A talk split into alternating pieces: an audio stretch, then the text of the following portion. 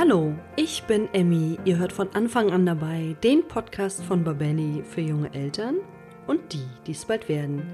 Heute dreht sich alles um das Thema, wie überlebe ich das erste Jahr als Zwillingsmama. Ich freue mich sehr auf meinen heutigen Gast, Zwillingsmama Christina Tropper. Wir werden darüber sprechen, welche alltäglichen Situationen es mit Zwillingen zu überwinden gibt, über die Schlafsituation und was ihrer Meinung nach im ersten Jahr unabdingbar ist. Doch bevor wir jetzt gleich starten, möchte ich von euch wissen, was denkt ihr? Wie viele Mehrlingskinder haben 2019 in Deutschland das Licht der Welt erblickt? Die Antwort gibt es wie immer am Ende der Sendung. Der Sponsor unserer heutigen Folge ist Omnibiotik Panda. Unser Darm hat wesentlichen Einfluss auf unser Immunsystem. Etwa 80 Prozent unserer Immunzellen sind im Darm angesiedelt.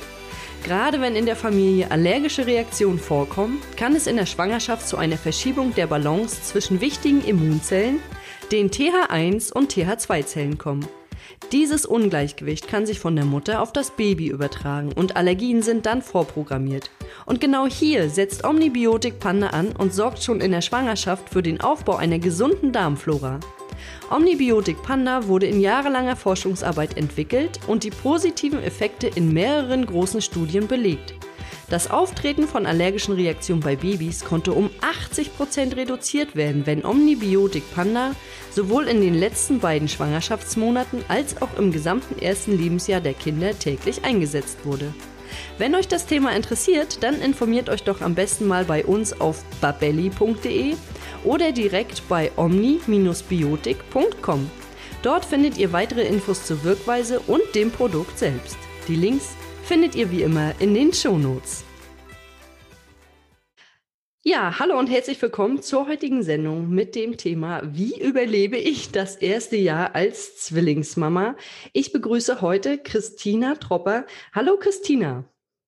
Hallo Emmy, vielen herzlichen Dank für die liebe Einladung. Ich freue mich sehr, hier zu sein. Ja, ich freue mich ganz besonders auf unser heutiges Gespräch. Und bevor wir jetzt gleich anfangen, möchte ich, dass du dich erst einmal kurz vorstellst. Ja, danke schön. Also ich heiße Christina. Ich habe Zwillinge, bin eigentlich Journalistin und habe dann äh, in der Verzweiflung des ersten Jahres einen Blog begonnen, der heißt Einer schreit immer und äh, befasst sich sehr viel mit Zwillingsthemen, weil Zwillingsmütter einfach ganz, ganz andere Probleme haben als Einlingsmütter und dem versuche ich Antworten zu geben. Das ist sehr schön, weil ich stelle es mir persönlich total stressig vor mit Zwillingen. Aber davon wirst du uns ja gleich ein bisschen berichten. Und bevor wir jetzt anfangen, würde ich sagen, wir fangen mal ganz von vorne an. Also wenn Eltern erfahren haben, dass sie jetzt bald Zwillinge bekommen und dann bald zwei Babys zu Hause haben, was sollten sie dann auf jeden Fall zu Hause haben, wenn die Kleinen da sind? Und was ist deiner Meinung nach unabkömmlich? Also das Wichtigste ist ein Wäschetrockner.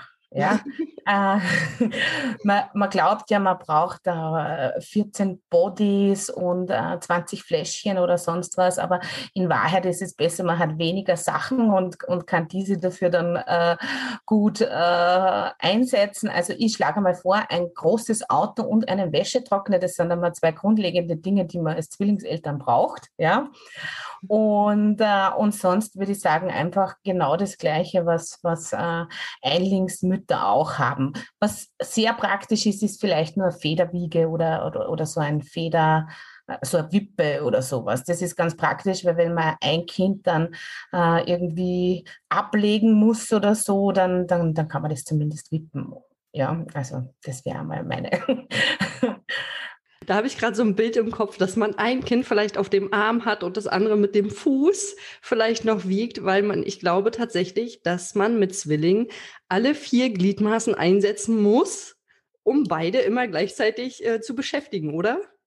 Ja, Emmy, du, du siehst das genau richtig. Also es ist wirklich äh, schwierig, ah, aber es ist machbar und da ist vielleicht auch eine Trage dann natürlich auch ganz praktisch, ja, weil da hat man ein Kind umgehängt und das andere kann man halten und dann kann man vielleicht nebenbei noch kochen. Gell? Also wir Zwillingsmütter sind ja Multitaskerinnen, sage ich immer. Gell? Wir sind nicht Multi, sondern Multitaskerinnen. Multitaskerin, ich stelle es mir wirklich total schwierig im Handling auch vor, wenn ich zwei Kinder habe und wenn du sagst, du hast eins vorne dran ne, und eins noch im Arm und dann vielleicht noch in einer Hand den Kochlöffel. Äh, das sind Bilder bei mir, da wüsste ich gar nicht, wo ich anfangen sollte, sozusagen. Aber Anfangen ist vielleicht das richtige Stichwort. Wir fangen mal beim Stillen an. Also ich habe schon öfter Bilder von Frauen gesehen, die ihre Kinder beide gleichzeitig stillen. Doch frage ich mich dann, braucht man da nicht immer auch eine zweite Person, die sich dann in der Zeit um das andere Baby kümmert? Also das Stillen ist eigentlich nicht so schwierig mit Zweien. Also das ist machbar auf jeden Fall. Es gibt da auch spezielle Zwillingsstillkissen. Das ist auf jeden Fall machbar. Ich glaube, das Schwierigere an dieser ganzen Stillsache ist, dass Zwillinge mitunter auch zu früh auf die Welt kommen, ja, weil ja einfach im Mutterleib, der ist ja ausgelegt für ein Kind und nicht unbedingt für zwei Kinder.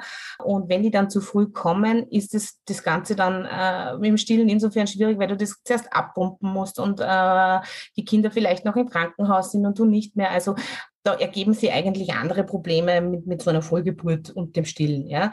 Aber das Stillen an sich mit zwei Kindern ist eigentlich kein Problem, wenn man mal den Dreh raus hat. Ja? Also das, das, das, das erfüllt dann, dann auch irgendwie ein bisschen mit Stolz, wenn man zwei Kinder angelegt hat. Ja? Und ja, man fühlt sich wie die, die Supermom eigentlich. Ja? Also es funktioniert. Jetzt äh, hattest du gerade gesagt, dass Zwillinge oft Frühgeburten sind.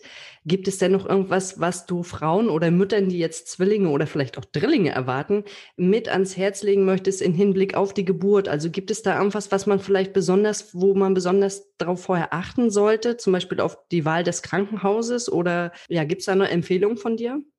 Also das haben schon auch die Gynäkologen immer gesagt, man sollte sich gleich von Anfang an vielleicht ein, ein Krankenhaus aussuchen, wo auch eine Neonatologie dabei ist, weil es ist sonst natürlich doof, wenn man, wenn die Mama im einen Krankenhaus ist und die Kinder im anderen.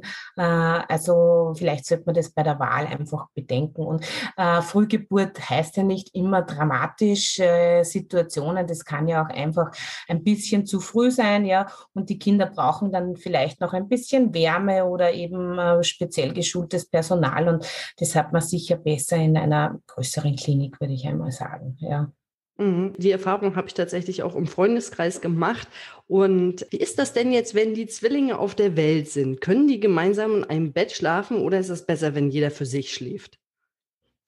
Ich glaube, das kommt total auf die Kinder an. Wir haben sie halt immer in einem Bettchen drinnen gehabt und äh, das war am Anfang auch sehr knuffelig und kuschelig und irgendwann haben sie sich halt dann gegenseitig aufgeweckt. Dann haben wir sie halt getrennt. Ja?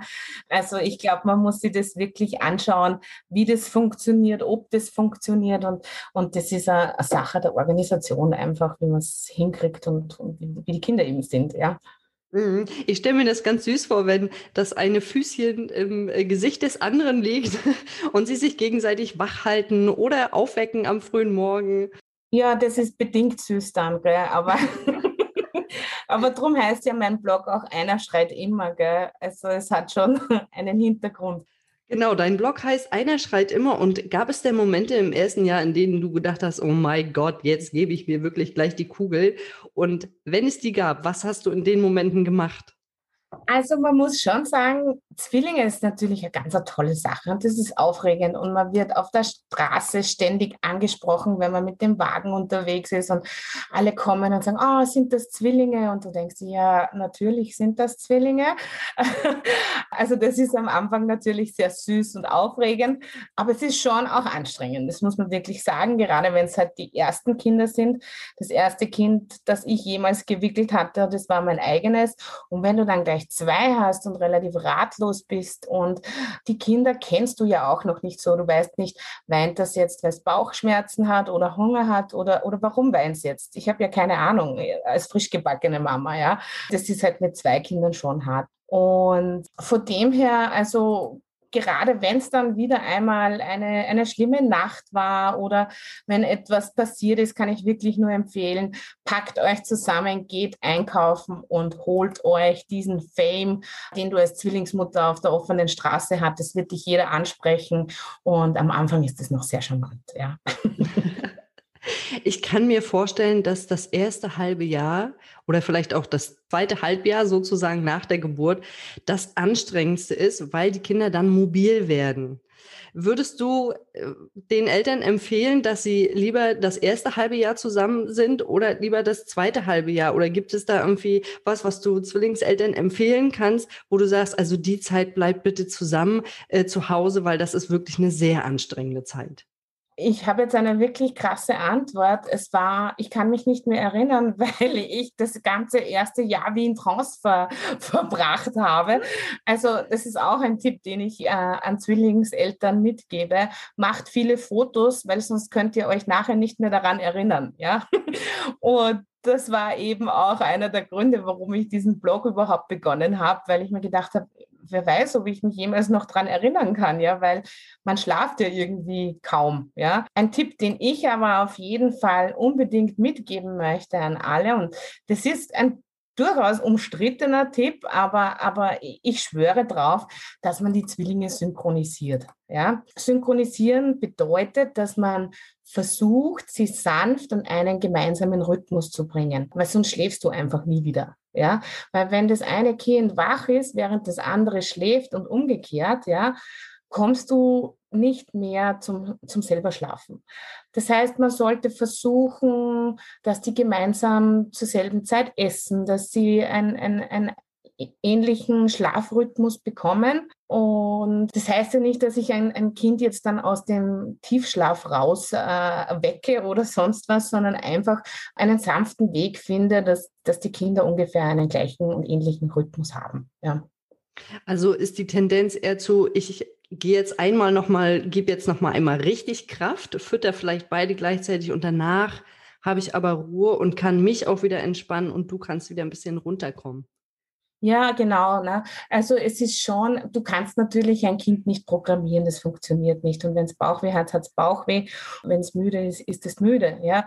Nur ich kann schon versuchen, einfach die Rhythmen anzugleichen. Und ich gehe natürlich trotzdem auf die Bedürfnisse meines Kindes dabei ein, das ist schon klar.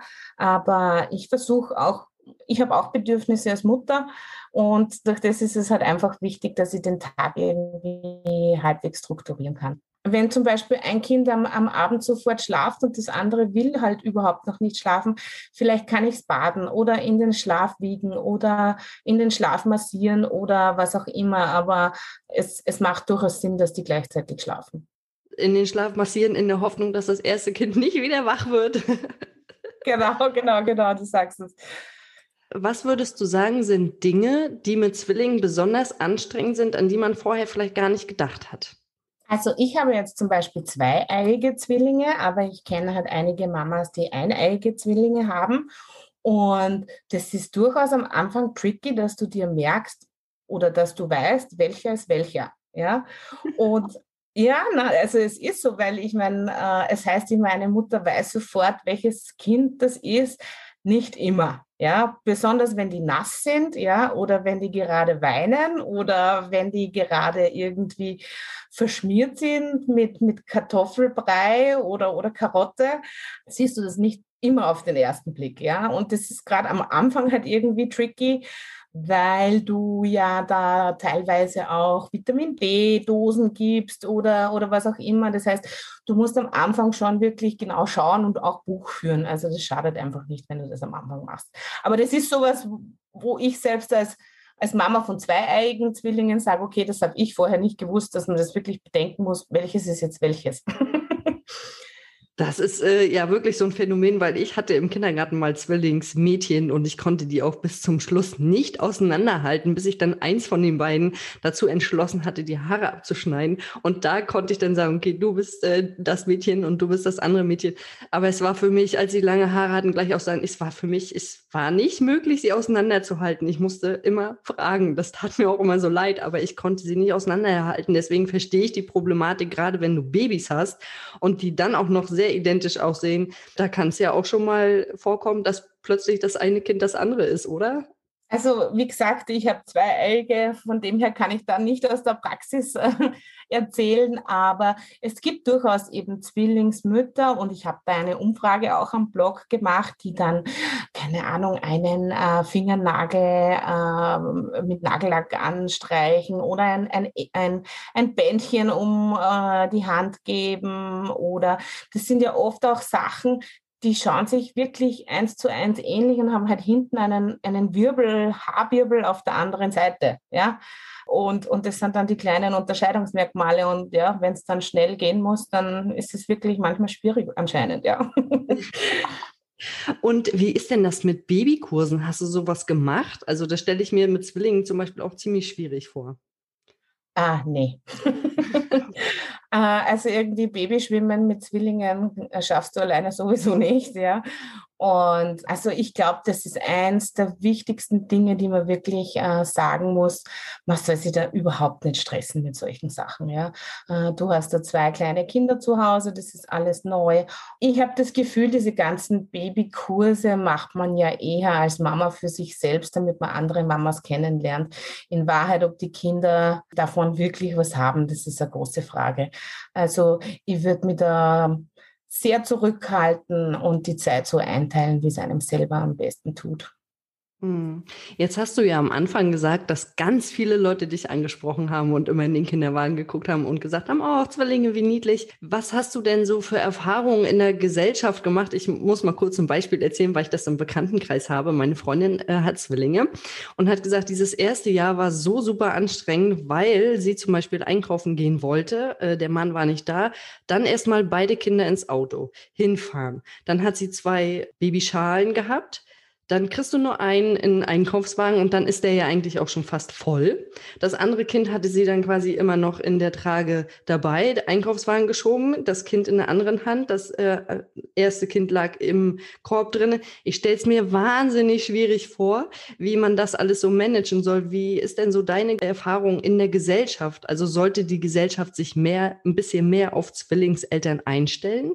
Einstellen ist irgendwie schwierig zu sagen, also man hat schon helfende Hände, glaube ich, wenn man jemanden fragt, aber zu dieser Einkaufsthematik, also ich, ich habe zum Beispiel überhaupt nichts äh, mit dem Auto gemacht. Ich habe immer zu Fuß mit dem Kinderwagen was gemacht, weil du da eben weniger Aufwand hast. Du steckst in den Kinderwagen und fährst dann vielleicht mit der Straßenbahn oder mit dem Bus irgendwo hin und steigst dort aus. Ja, also das ist sicher einfacher was beim Einkaufen auch noch wichtig ist, das ist vielleicht für, für neue Mamas, dass man ähm, die breite Kasse nimmt, also nicht die Schnellkasse, sondern die breite Kasse, weil sonst passt du mit dem Kinderwagen oft nicht durch.